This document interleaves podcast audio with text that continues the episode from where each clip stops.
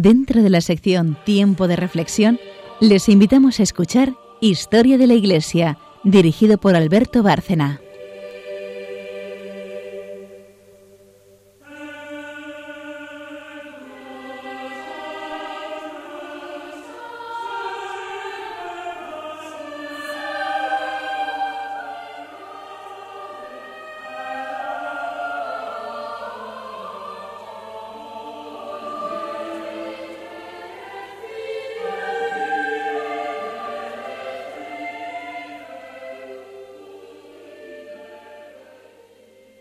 Buenas noches, oyentes de Radio María, otro programa de Historia de la Iglesia.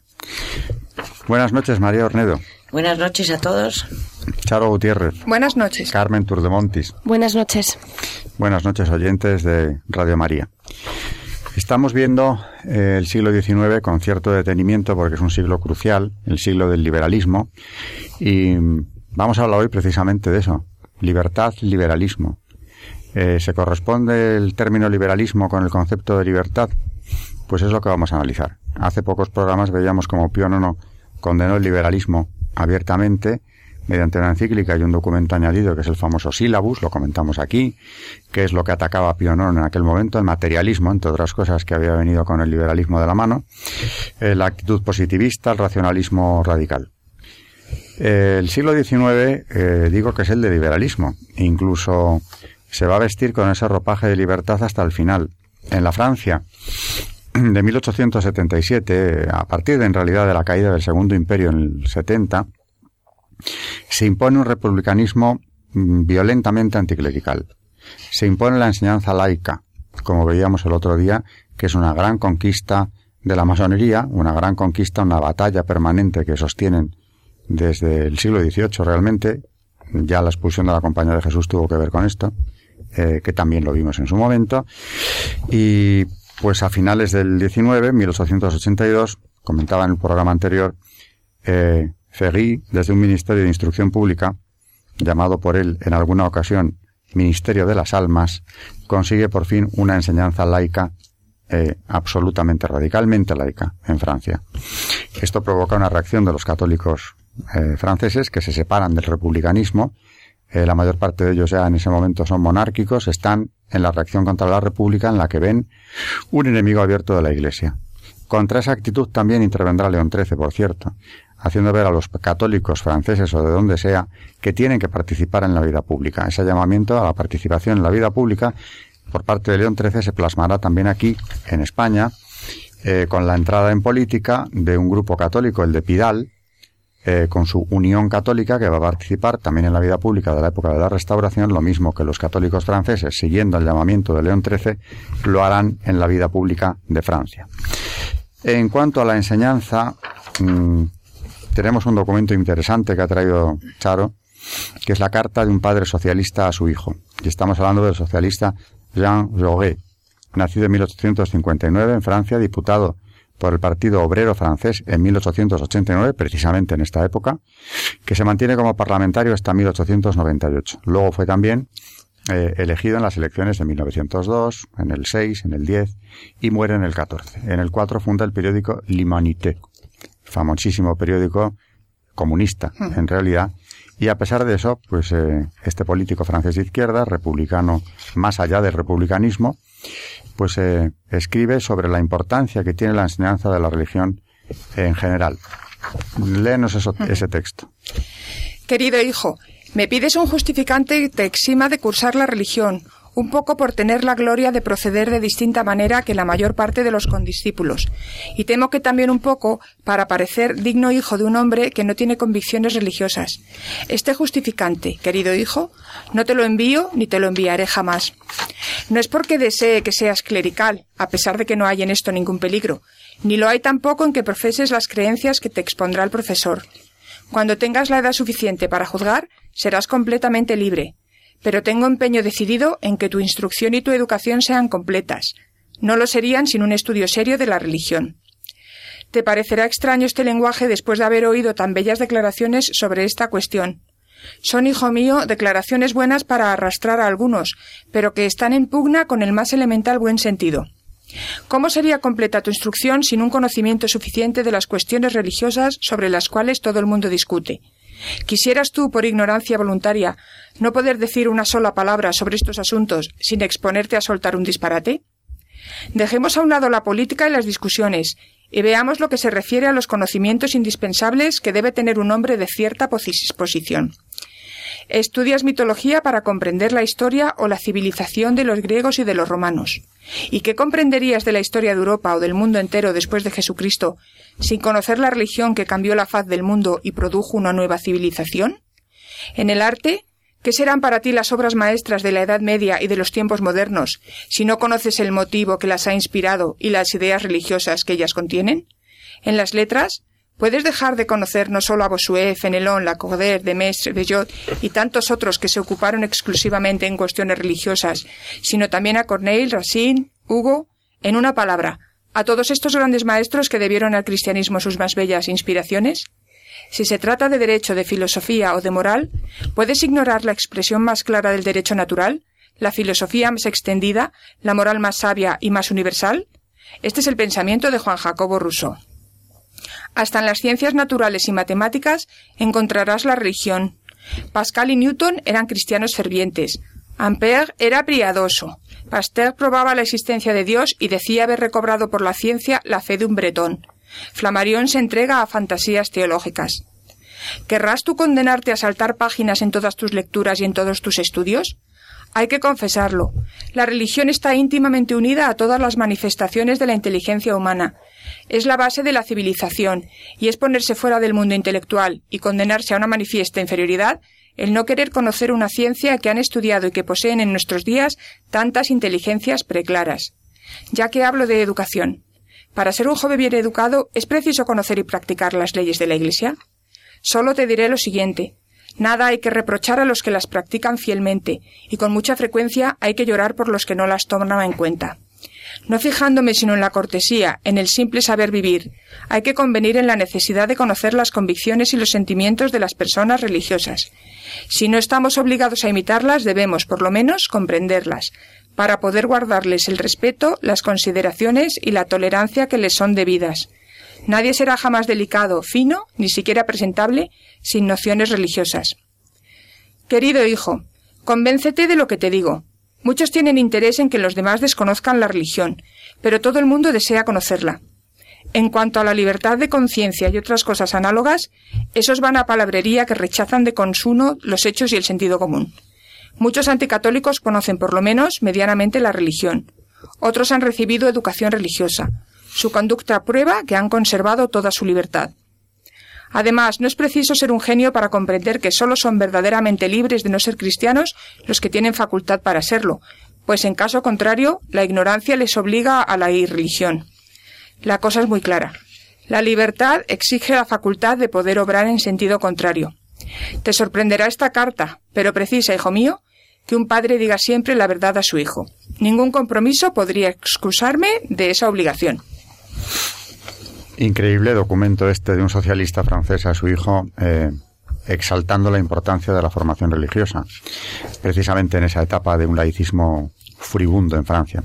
Carmen Turdemontis, ¿tienes algo que decirnos? Pues sí, porque hablando un poco del contexto de, esta época, eh, decir, como ya hemos dicho, pues que, el siglo XIX es este siglo en el que la situación eh, se reflejaba tanto en, en, las intervenciones de la Iglesia como en su pérdida de prestigio entre las naciones este, este laicismo que estaba empezando a reinar eh, por toda Europa, ¿no? Por ejemplo, en Italia el Papa se consideraba prisionero en el Vaticano, que ya hemos hablado de este tema en algún programa anterior, y con lo cual mantenía una actitud de enfrentamiento con el gobierno italiano.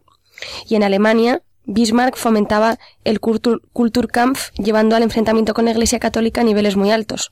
Y como ha dicho Alberto, en Francia la Tercera República había sustituido al régimen de Napoleón III, al régimen imperial, que tradicionalmente era defensor del Papa y había creado un clima que favorecía el, laicismo y, el anticlericalismo, que por cierto, esta situación va a llevar en, en Francia gradualmente a la separación completa entre el Estado de la Iglesia, y que terminará, ya hablaremos en, en, en, el programa siguiente, desembocando en el conflicto que estallará durante el pontificado de Pío XII, con la separación absoluta de la Iglesia del Estado, ¿no?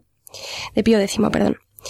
La elección de León XIII, como decimos, coincide con un cambio en la orientación de la Iglesia, cambio que a lo largo de su pontificado se va a hacer cada vez más marcado. El proyecto de León XIII es insertar a los católicos en la sociedad contemporánea y parte de reinterpretar en términos de crisis de la sociedad de su tiempo. Esta crisis estaba causada principalmente por el rechazo de los valores cristianos, con lo cual era necesario volver a proponer la validez de estos valores, tanto para la vida de los individuos como para la vida de la sociedad. Pero esto se ve evidentemente obstaculizado por esta cultura de la que ya nos ha hablado Alberto, de esta cultura laicista en gran medida dominante. Y en palabras de León XIII, la larga y nefanda guerra librada contra la divina autoridad de la Iglesia ha conducido al punto al que tendía, es decir, al peligro común de la sociedad humana y en especial del Principado civil, del que en gran medida depende la salvación pública. Sin embargo, la divina virtud de la religión cristiana proporcionó a la cosa pública sólidos fundamentos de estabilidad y de orden tan pronto como penetró en las costumbres y en las instituciones civiles. Estas son palabras del propio León XIII. Con lo cual el magisterio de León XIII propone a la Iglesia como la única verdadera madre de toda civilización, a la religión como la base insustituible de la convivencia humana, por lo que el Estado va a tener la obligación de reconocer la plena soberanía de la Santa Sede, perdón, de la Santa Sede, o al menos la guía moral de la Iglesia Católica. Con lo cual, pues todo esto que hemos contado y sobre estas premisas van a hacer este proyecto de León XIII que hemos analizado en anteriores programas, con sus encíclicas sobre la doctrina social, etcétera, pero que va a ser en realidad también un proyecto global que se va a manifestar en tres direcciones diversas, que van a ser estas tres, por un lado la cultura, en segundo lugar el ordenamiento de los estados y en tercer lugar, y de la que ya hemos hablado, de la realidad social de su época. Muy bien, eh, pues efectivamente, este es el marco histórico en el que nos estamos moviendo hoy. Eh, María ha traído, por cierto, hablando de, esta, de este enfrentamiento entre liberalismo y libertad, un documento que tiene mucho que ver con ello. Sí, siguiendo con León XIII, la cantidad de, de escritos que nos ha dejado, hay una encíclica que se llama Libertas Prestantissimum sobre la libertad y el liberalismo. Y después de la pausa vamos a desarrollar esta encíclica tan, tan importante y que viene eh, hoy en día eh, creo que viene mucho al caso. También dentro del catecismo de la Iglesia Católica tenemos que refrescar, siempre tenerlo a mano, porque a mí a veces se me olvida y es que como toca cada uno de los temas y sobre todo hablando de magisterio de la Iglesia, creo que, que es algo que tenemos que tener siempre encima. Y hablando de, la libertad, en, en el punto 1705 nos recuerda que en virtud de su alma y de sus potencias espirituales de entendimiento y de voluntad, el hombre está dotado de libertad, signo eminente de la imagen divina. Siguiendo con, en esta misma línea sobre la libertad, en el punto 1707 nos recuerda, el hombre persuadido por el maligno, abusó de su libertad desde el comienzo de la historia. Sucumbió a la tentación y cometió el mal. Conserva el deseo del bien, pero su naturaleza lleva la herida del pecado original. Ha quedado inclinado al mal y sujeto al error. De ahí que el hombre esté dividido en su interior. Por eso toda vida humana, singular o colectiva, aparece como una lucha ciertamente dramática entre el bien y el mal, entre la luz y las tinieblas. Creo que como definición de, de lo que es la libertad en el hombre viene muy bien recordarlo. Bueno, la descripción, ahora que hablabas del mal, del demonio que nos instiga a hacer el mal, hay en el Apocalipsis eh, de otro documento que has traído hoy, muy interesante, una descripción de cómo es la bestia, para que la tengamos presente y sepamos identificar su forma de actuar. Pues sí, porque verdaderamente esa es nuestra lucha, ¿no? La lucha eterna del hombre entre el bien y el mal. Dice Ecumenio, eh, en su comentario sobre el Apocalipsis, referente a esto, y la bestia que vi, dice, era como un leopardo, a causa, pienso, de su irascibilidad y de volverse rápidamente a donde quiere.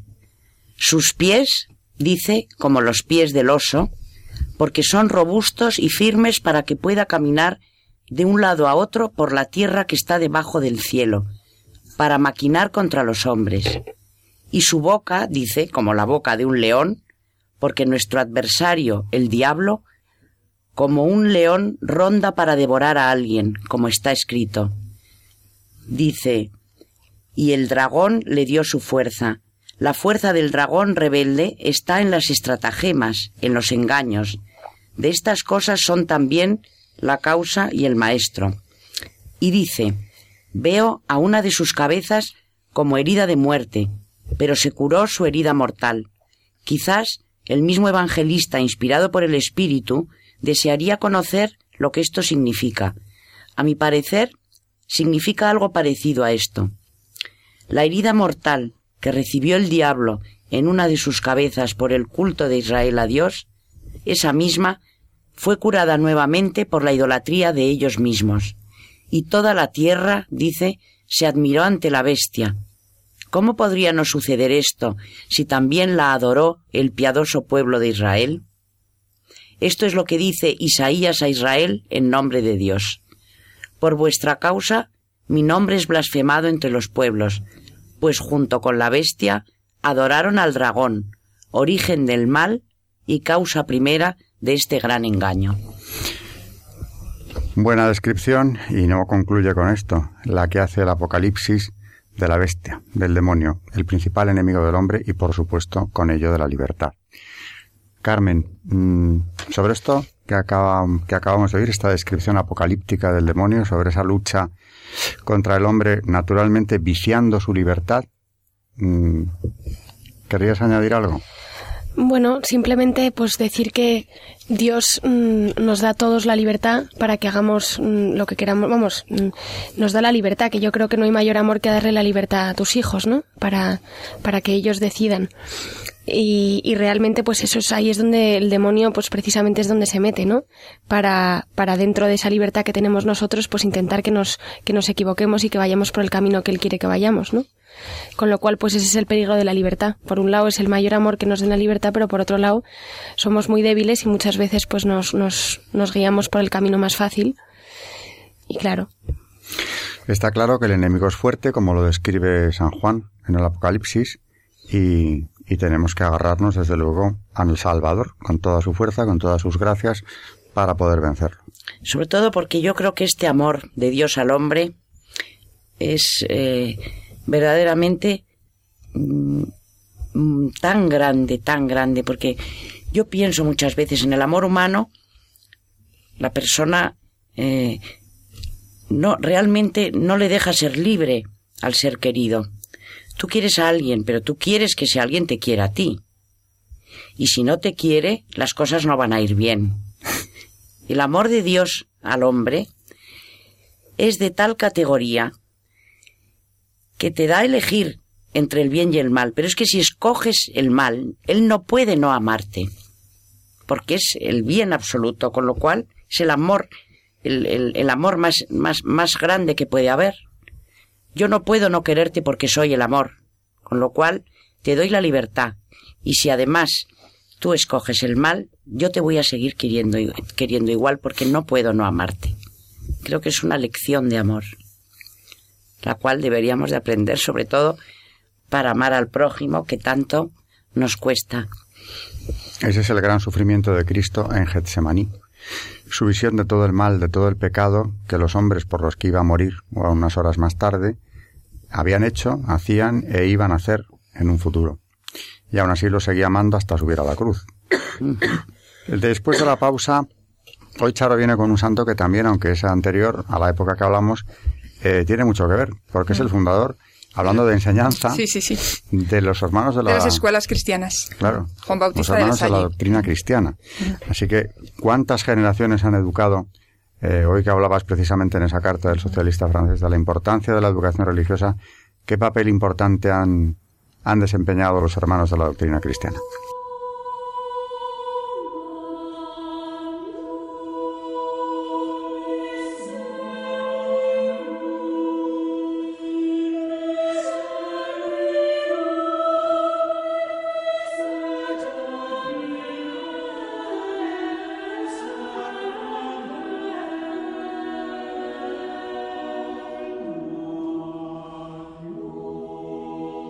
Juan Bautista de la Salle. El fundador del Instituto de los Hermanos de la Doctrina Cristiana nació en Reims el 30 de abril de 1651. Sus padres eran de familias nobles. Educado por su piadosa madre, Juan dio desde pequeño señales de gran devoción, por lo que pensaron en el sacerdocio para él. Recibió la tonsura con tan solo 11 años y a los 16 era miembro del Cabildo Catedralicio. En 1670 entró en el seminario de San Sulpicio en París y fue ordenado sacerdote en 1678. Con su juventud y buena planta, con sus antecedentes familiares, culto y educado, parecía destinado a una vida de honores o a carrera en la jerarquía de la Iglesia. Pero Dios en su providencia dispuso otros designios, de los que el propio Juan no presentía nada, ni siquiera cuando uno de los canónigos, en su lecho de muerte, le encomendó el cuidado espiritual de un orfanato y escuela de niñas, así como de las hermanas que lo llevaban. En 1679 conoció a un laico que había ido a Reims con la idea de abrir un colegio para niños pobres. El canónigo de la Salle le dio mucho ánimo y algo prematuramente se inauguraron dos escuelas. Poco a poco nuestro canónigo se vio más implicado en el trabajo y empezó a interesarse por los siete maestros que allí enseñaban. Alquiló una casa para ellos, les procuraba la comida e intentó infundirles las elevadas ideas sobre educación que iban fraguando en su propia mente. En, 1681, si bien sus modos zacios le repelían, decidió invitarlos a vivir con él, porque así podría ver de cerca su evolución. El resultado debió de ser decepcionante. Dos de ellos abandonaron indignados la casa, y los otros cinco también se marcharon, incapaces o reacios a someterse a una disciplina que no habían solicitado. El reformador esperó y su paciencia se vio recompensada. Acudieron hombres de mejor temple, que fueron el núcleo de lo que iba a ser una nueva congregación. Para alojarlos, el santo dejó su casa paterna y se trasladó con ellos a un local más adecuado. Al conocerse este movimiento, empezaron a recibir peticiones para proporcionar maestros formados en el nuevo método, y de la Salle se vio sin un solo minuto libre. En parte por ello, y en parte porque se daba cuenta del contraste que sus discípulos percibían entre la renta de que él disponía, que era un ingreso fijo, y la incertidumbre de la situación de los maestros, nuestro santo decidió renunciar a la canogía, y así lo hizo. La siguiente cuestión que debía considerar era cómo emplear su fortuna privada, que ya no quería tener para su propio uso. ¿Debería utilizarla para la comunidad recién formada o bien donarla? Fue a París a consultar al padre Barré, hombre santo muy interesado en asuntos educativos, cuyo consejo le había servido de ayuda en el pasado. El padre se opuso claramente a la idea del legado. Si hacéis una dotación, iréis a pique, le dijo, y el santo, tras rezar intensamente pidiendo luz, decidió vender todo lo que tenía y repartirlo entre los pobres, quienes por entonces estaban pasando verdadera necesidad, porque había hambruna en la región de Champaña. Su vida a partir de entonces se volvió más austera.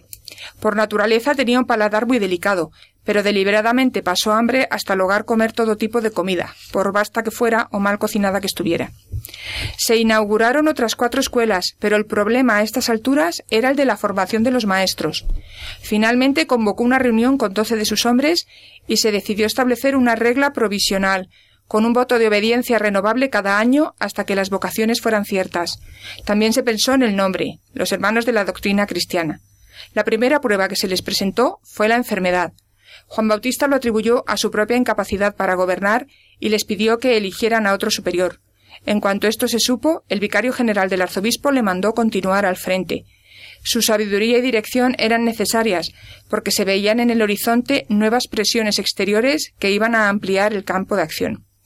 Hasta el momento los candidatos habían sido hombres maduros, pero empezaron a recibir solicitudes de jóvenes entre 15 y 20 años. Rechazar a estos jóvenes prometedores a esta edad tan maleable era perderlos para siempre, y a pesar de ello no tenían la madurez suficiente como para poder aceptar la regla, pensada para hombres adultos. Por esta razón, Juan Bautista decidió en 1685 fundar un noviciado para los juniores. Alojó a los jóvenes en una casa adyacente, les dio una regla de vida sencilla y encomendó su formación a un hermano sabio, si bien la supervisión eh, la ejercía el propio santo. Pero pronto apareció otro tipo de candidato al que no se podía rechazar, pero que exigía un tratamiento especial. Se trataba de jóvenes enviados por sus párrocos para recibir instrucción y luego volver como maestros para enseñar en sus respectivos pueblos. El santo los aceptó, les buscó casa, emprendió su formación y fundó así la primera escuela de formación para profesores en su propia ciudad y luego posteriormente en París y en San Dionisio. Toda esta labor de enseñar a los niños pobres había ido creciendo continuamente, aunque hasta entonces se había visto limitada la ciudad del Santo. En 1688, a petición del cura de San Sulpicio en París, se hizo cargo de una escuela en esta parroquia. Los hermanos tuvieron tal éxito que se abrió una segunda escuela en el mismo distrito. El control de las fundaciones se encomendó a un hermano, hombre de grandes dotes, a quien de la Salle había designado como sucesor y que estaba a punto de ordenarse. El santo había previsto tener sacerdotes en la congregación para hacerse cargo de cada casa, pero la muerte imprevista de este hermano le hizo dudar de si su designio había sido conforme a la voluntad de Dios. Tras mucha oración, comprendió que si su orden se iba a dedicar estrictamente a la enseñanza, fin para el que se había creado, y para quedar libre de distinciones de casta, los hermanos deberían seguir siendo laicos. En consecuencia, redactó el estatuto, tal vez la norma más estricta en cuanto a la negación de uno mismo que se podía imponer a una comunidad de hombres, que afirmaba que ningún hermano de la doctrina cristiana podría ser sacerdote y que ningún sacerdote podría ser miembro de la orden. Esto sigue vigente hoy día. Ciertos problemas surgidos en París en ausencia del fundador le llevaron a alquilar una casa como casa de retiro donde sus hijos pudieran ejercitar cuerpo y espíritu.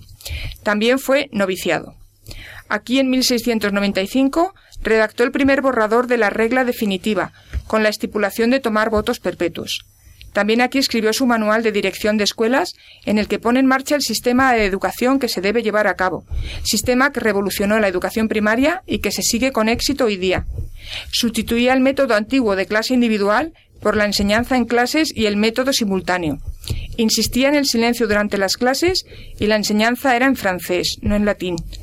Hasta el momento las escuelas inauguradas por los hermanos habían sido para niños pobres, pero en 1698 se abrió un camino nuevo a petición del rey Jacobo II de Inglaterra, exiliado por entonces en Francia.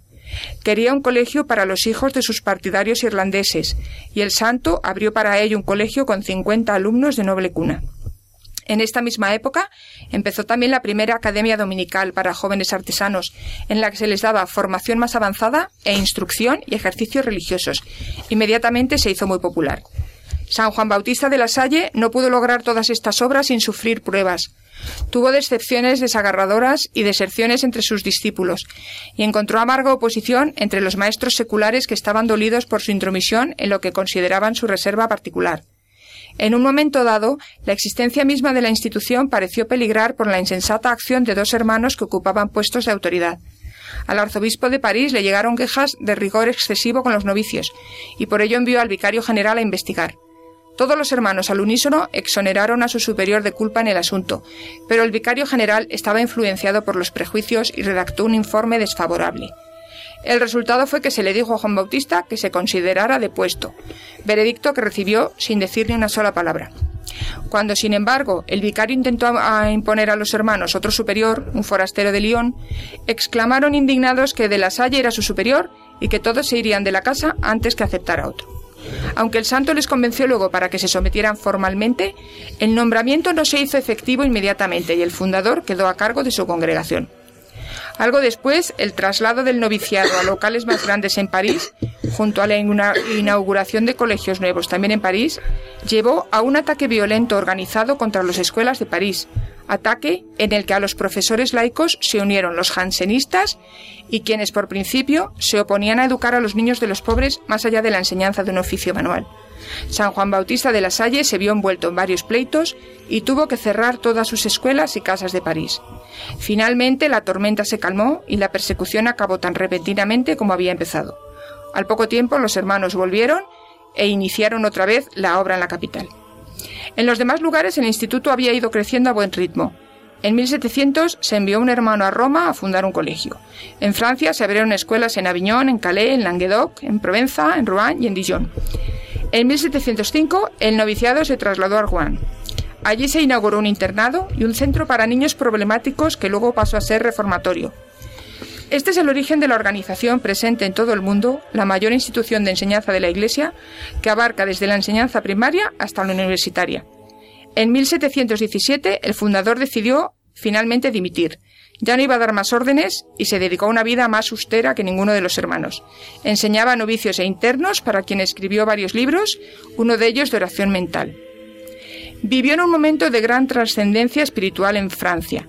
Se distinguió por su fuerte oposición al jansenismo, abogando por la comunión frecuente, incluso diaria.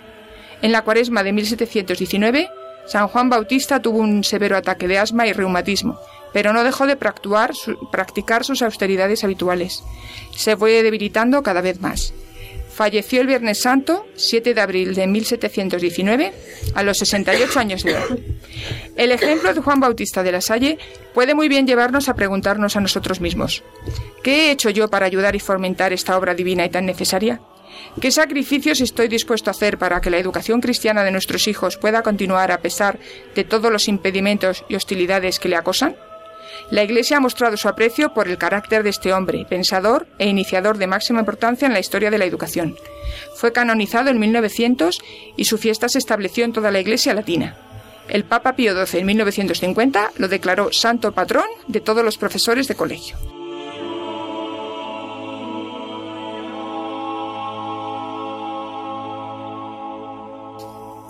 Teníamos que hablar en este programa precisamente del, patrón de los profesores. Estamos hablando de la enseñanza, de la importancia que tiene para la libertad, para la verdadera libertad del hombre. Eh, eh, Carmen. Y hablando de, la libertad y del liberalismo de este siglo, eh, claro, hemos dicho que León XIII se opone al liberalismo, al liberalismo voraz que hay en este siglo XIX, pero ¿qué, qué es lo que él propone como, como sustitutivo a, a, esto, no? Entonces, hemos encontrado esta idea que la retoma él, la había expuesto eh, en algunas otras encíclicas, pero la, la, explica muy bien en una que se llama Inmortale Dei, para explicar el concepto cristiano que tiene el de Estado, ¿no? En todos los aspectos. Y dice así León XIII. El hombre está naturalmente ordenado a la sociedad civil. Como no podía procurarse por sí solo lo necesario para la vida y para el crecimiento intelectual y moral, la providencia dispuso que naciese con la disposición a unirse a los otros, tanto en la sociedad doméstica como en la sociedad civil, la única que puede proporcionar los medios necesarios para vivir. Y dado que una sociedad no puede tenerse en pie si no hay autoridad que aúne todos los medios individuales efectivos para alcanzar un fin común, esta autoridad es indispensable para la convivencia civil, y esta autoridad, al igual que la sociedad, procede de la naturaleza y por consiguiente de Dios. Con lo cual, pues lo que dice León XIII es que, ya que la legítima autonomía del Estado tiene su origen en el Creador, el Estado debe honrar a Dios con actos de culto y actuar en consonancia con la autoridad de la Iglesia, porque recordemos que el liberalismo pone al mismo nivel todas las religiones. Con lo cual, lo que quiere León XIII es que se dé su lugar a la religión cristiana como raíces, aunque sea desde luego por raíz histórica, ¿no? Como decía esta carta de este político francés socialista, ¿no? Con lo cual eh, condena, como decimos, este indiferentismo religioso que, que, introduce, pero también introduce, como podemos ver en lo que, en lo que os acabo de leer, al mismo tiempo un principio de tolerancia religiosa. Así que después de recordar que no es lícito para el Estado poner los distintos cultos, como hemos dicho, al mismo nivel que la verdadera religión, afirma también León XIII que la Iglesia no condena a los gobiernos que toleran de hecho los diferentes cultos del Estado. Con lo cual, León XIII lo que quería, y lo que vemos a través de, estos, de, esta, de este mm, párrafo, es que quería reanudar el diálogo con el mundo, conciliando algunas instancias de libertad profesadas por el liberalismo con la concepción católica del Estado. Con lo cual vemos que, a pesar de, condenarlo en algunos aspectos, también intentó acercarse y tender una mano a este régimen que estaba surgiendo en Europa durante este siglo, intentando pues llevarse lo bueno ¿no? Eh, de lo que tenía el liberalismo, pero realmente explicando cuál es su verdadero concepto de, sociedad civil, de sociedad cristiana, de concepto cristiano de Estado en realidad. Ya vimos cómo realmente es León XIII quien llama a los católicos franceses, cada vez más automarginados dentro de esa república tan anticlerical, a participar en la vida pública, a no abandonar ese terreno porque tienen que, igual que que evangelizar, desde luego defender los derechos de Dios. Y en la vida pública se hace de esta forma, como está diciendo León XIII, no desapareciendo del panorama político, sino interviniendo en él y defendiendo precisamente a la Iglesia hasta donde se pueda llegar, por muy republicano que sea el ambiente y por muy anticlerical que sea. Em, volviendo a nuestro tema de la libertad, bueno, siguiendo con el tema de la libertad, eh, diferenciándolo bien de lo que es el liberalismo, eh, decíamos en la primera parte del programa que su gran enemigo, desde luego, es el demonio. Y estábamos con un comentario del Apocalipsis que ha traído también María en un documento que ha citado antes. Y sobre esto, antes de pasar a la encíclica que nos ha traído María, también hay un punto interesante. Bueno, para terminar, que aunque creo que es un, un tema que da para largo, porque el demonio está que no, no, no para de molestarnos y tenemos que saber cómo, cómo funciona, ¿no? Y este, este, eh, estos comentarios del Apocalipsis de Ecumenio, que estamos hablando del siglo VI. Es un comentario, eh, tiene unos escritos en griego sobre el Apocalipsis, muy importantes sobre todo, que reflejaban cómo, cómo ellos en, en aquel entonces, ¿no? traducían el Apocalipsis, libro tan importantísimo del Nuevo Testamento, que hay gente que cree que es de, del Antiguo y que también tenemos que recordar estas cosas. Eh, hablando del demonio, dice, eh, comentando a Apocalipsis 13, 7, 8, y se le dio poder sobre toda tribu, pueblo, lengua y nación, y le adorarán todos los que habitan la tierra. Como se ha dicho antes, la bestia recibió su poder de aquellos hombres que voluntariamente se sometieron a su dominación bestial. Por esta razón se dice con justeza que le adoraron todos los que habitan la tierra, pues fuera del Israel piadoso que la padeció, se ve que todos los hombres restantes y las tribus adoraron al malvado. Ahora, recordando Apocalipsis 13, 8, en el que se dice cuyo nombre no está escrito en el libro de la vida en el cielo, que ha estado sellado desde el origen del mundo. La visión determina esto con gran exactitud, pues se dice que todos los que habitan la tierra han adorado al rebelde diablo, pues fueron pocos los que se mantuvieron limpios de su culto, tanto de entre los gentiles como de Israel, entre ellos Job, sus cuatro amigos, Melquisedec, y de Israel los santos profetas, y los que, por su piedad, dieron testimonio en la antigua alianza. Todos le adoraron fuera de algunos que por su piedad, fidelidad y pureza de su modo de vida están escritos en el cielo y están guardados por Dios. Esto es lo que significa que el libro está sellado. Acerca de este libro, dijo el Señor a sus discípulos, según San Lucas, No os alegréis de esto, de que os sometan los espíritus, alegraos de que vuestros nombres están escritos en los cielos. Si alguno tiene oídos, que oiga. Si alguno está destinado a la cautividad, irá. Si alguno debe morir a espada, es necesario que muera a espada. Aquí están la paciencia y la fe de los santos. Y ahora en este punto nos dice mm, qué hay que hacer para evitar al demonio. Dice, si alguien tiene una inteligencia capaz de entender las cosas que se han dicho, que oiga esto y conozca que aquel que está pronto para hacer prisioneros a los demás será hecho prisionero por la bestia e incluso se someterá libremente a ella, porque si alguien no recibe la ayuda de Dios, éste se abandonará a toda clase de mal. Si alguien se prepara para el crimen, se sumergirá en la muerte espiritual por su adoración al diablo. Aquí dice está la paciencia y la fe de los santos. Esta frase es de Apocalipsis 13, 10. Así se libera uno de la esclavitud del diablo. Que todos nosotros nos encontremos libres de semejante esclavitud por la gracia de Dios que nos llamó a conocerle. A Él sea dada la gloria por los siglos. Yo creo que, fíjate, del siglo VI, pero qué bien aclara que si no estamos con Dios, el diablo se va a hacer con nosotros claramente. Bueno, y ahora pasando a la encíclica de la que teníamos que hablar hace tanto rato que nos enrollamos con otras cosas y que es tan importante. La encíclica se llama Libertas Prestantissimum sobre la libertad y el liberalismo. Dice en el punto número uno León XIII. La libertad, don excelente de la naturaleza, propio y exclusivo de los seres racionales, confiere al hombre la dignidad de estar en manos de su albedrío y de ser dueño de sus acciones. Pero lo más importante en esta dignidad es el modo de su ejercicio. porque del uso de la libertad nacen los mayores bienes y los mayores males. Sin duda alguna, el hombre puede obedecer a la razón, practicar el bien moral, tender por el camino recto a su último fin, pero el hombre puede también seguir una dirección totalmente contraria y yendo tras el espejismo de unas ilusorias apariencias, perturbar el orden debido y correr a su perdición voluntaria. Jesucristo, liberador del género humano, que vino para restaurar y acrecentar la dignidad antigua de la naturaleza, ha socorrido de modo extraordinario la voluntad del hombre y la ha levantado a un estado mejor, concediéndole, por una parte, los auxilios de su gracia y abriéndole, por otra parte, la perspectiva de una eterna felicidad en los cielos.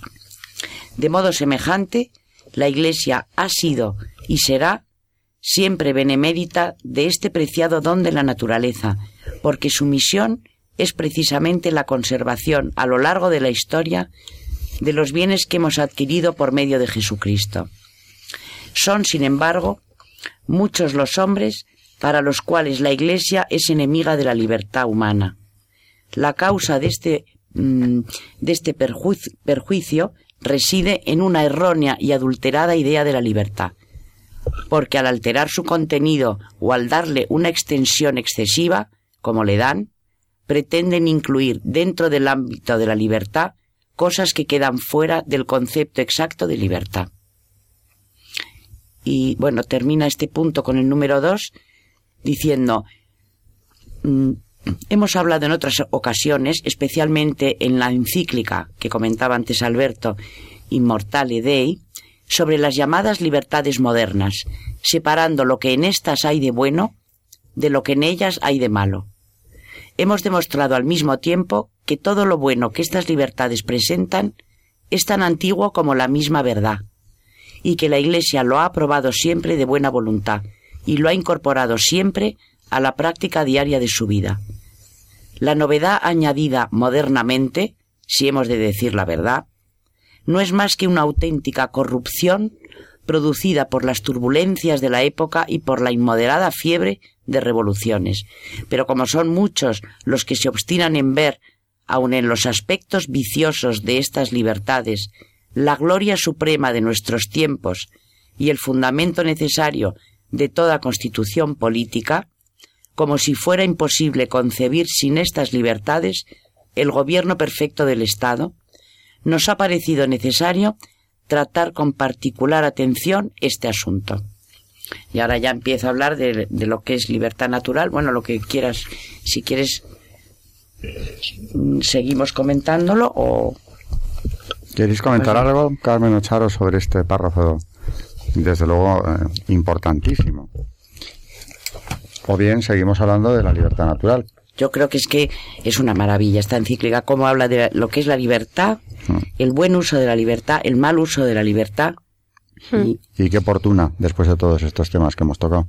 Y León XIII, además, después, eh, María nos ha leído un poco la introducción, pero luego en, uno de sus, bueno, de hecho en el tercer punto, eh, diferencia la libertad moral de la libertad natural, ¿no? Y, y dice eh, que conviene, sin embargo, al principio exponer brevemente algunas ideas sobre la libertad natural. Pues si esta es totalmente distinta, como hemos dicho, de la libertad moral, es sin embargo la fuente y el principio de donde nacen y derivan espontáneamente todas las especies de libertad. El juicio recto y el sentido común de todos los hombres, voz, segura de la, naturaleza, reconoce esta libertad solamente en los seres que tienen inteligencia o razón, y es esta libertad la que hace al hombre responsable de todos sus actos. No podría ser de otro modo no podría ser de otro modo, porque mientras los animales obedecen solamente a sus sentidos y bajo el impulso exclusivo de la naturaleza buscan lo que les es útil y, huyen de lo que les es perjudicial, el hombre tiene la razón como guía en todas y en cada una de las acciones de su vida.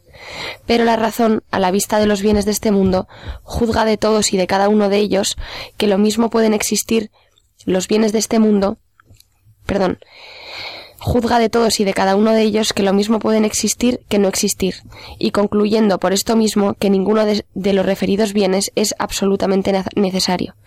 La razón da a la voluntad el poder de elegir lo que ésta quiera.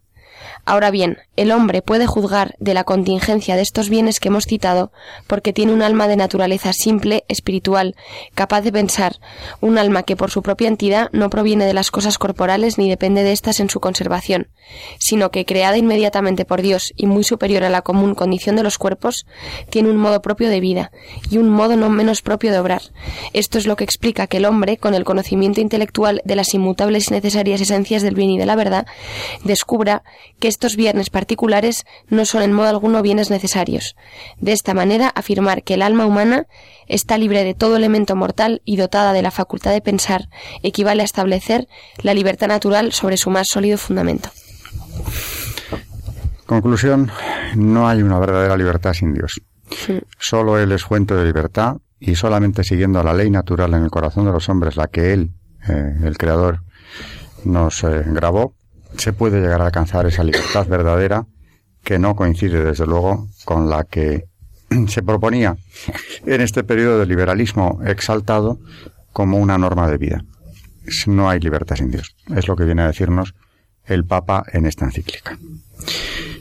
Nos quedan pocos minutos y desde luego hay que hacer un balance mm, muy positivo de este largo pontificado de León XIII que se va con el siglo XIX, porque llega a entrar en el XX, pero ya enseguida, en el año 3, muere y deja detrás una, una labor importantísima, porque el magisterio que desarrolló a través de estas sus grandes encíclicas había sido de una importancia extraordinaria para la Iglesia. Había aclarado puntos fundamentales. Aquí hemos comentado algunas de estas encíclicas. Rerum Novarum en cuanto a las relaciones laborales, en cuanto al mundo del trabajo. Humanum Genus, la encíclica contra la masonería, y hoy María nos trae esta otra sobre la libertad, que es una encíclica, aparte de impresionante, de una belleza extraordinaria, es una encíclica fundamental para acercarnos a Dios y para saber cuál es el camino a seguir en la búsqueda de esa libertad que al final se identifica con la salvación. En estos últimos cuatro minutos que nos quedan, tenemos tiempo para hacer algún comentario, si, si queréis. Yo quisiera añadir que, como hemos citado al maligno en el Génesis y en el Apocalipsis, podríamos recordar la liturgia del lucernario en la vigilia pascual, cuando se bendice el cirio pascual y se pronuncian las palabras que son esperanzadoras, como somos de Cristo, me gusta recordarlas. Cristo principio y fin, alfa y omega, suyo son el tiempo y la historia. Así es, desde luego. Carmen. Y yo, pues simplemente como hoy ya terminamos eh, con León XIII, eh, ya el, próximo programa hablaremos de Espío X, ¿no? El siguiente. Y, pues simplemente hacer un pequeño balance, como hemos dicho, pues que es un papa que realmente es el, papa más importante de este siglo y que con él acaba una época en la iglesia, ¿no? Y que mm, en realidad fue el quien abre la iglesia a la modernidad eh, aunque en algunas cosas seguirá liado a cosas eh, del siglo XIX, ¿no? Eh, va a ser el Papa de, la modernidad, ¿no? De, en este siglo y, y, desde el punto de vista de su proyecto, pues como decimos, recordar su defensa, como ya dijimos en el anterior programa, de la dignidad del hombre a través de la doctrina social de la Iglesia que expone en Rerum Novarum, sobre todo. Yo me quedaría con ese punto y como hoy hemos hablado, pues de, de, esta encíclica que habla de la libertad y del liberalismo, que es muy recomendable que nuestros oyentes también, si tienen un momento, la lean, porque realmente expone eh, lo que es la libertad del hombre y, y lo pone al liberalismo de una manera, la verdad, que muy interesante. Dignidad del hombre, libertad, eh, ¿Alguna otra idea ya para acabar, María? No hemos comentado que dentro de la encíclica habla de la gracia sobrenatural, que es tan importante sobre todo para atacar eh, al demonio del cual hemos estado hablando, ¿no? Eh, dice él que el principal y el más eficaz auxilio de todos los socorros es la gracia divina, la cual, iluminando el entendimiento y robusteciendo e impulsando la voluntad hacia el bien moral, facilita y asegura, al mismo tiempo con saludable constancia, el ejercicio de nuestra libertad natural. Es decir, no solamente no toca nuestra libertad, sino que la fortalece para el bien. Nos quedamos con ese mensaje de León XIII trascendental, muy esperanzador también, y que nos acerca a Dios mucho en este final del programa. Buenas noches, María Ornedo. Buenas noches a todos, gracias. Buenas noches, Charo Gutiérrez. Hasta el próximo programa, si Dios quiere. Y Carmen Tour de Montis. Buenas, noches. buenas noches y muchas gracias. Buenas noches, oyentes de Radio María.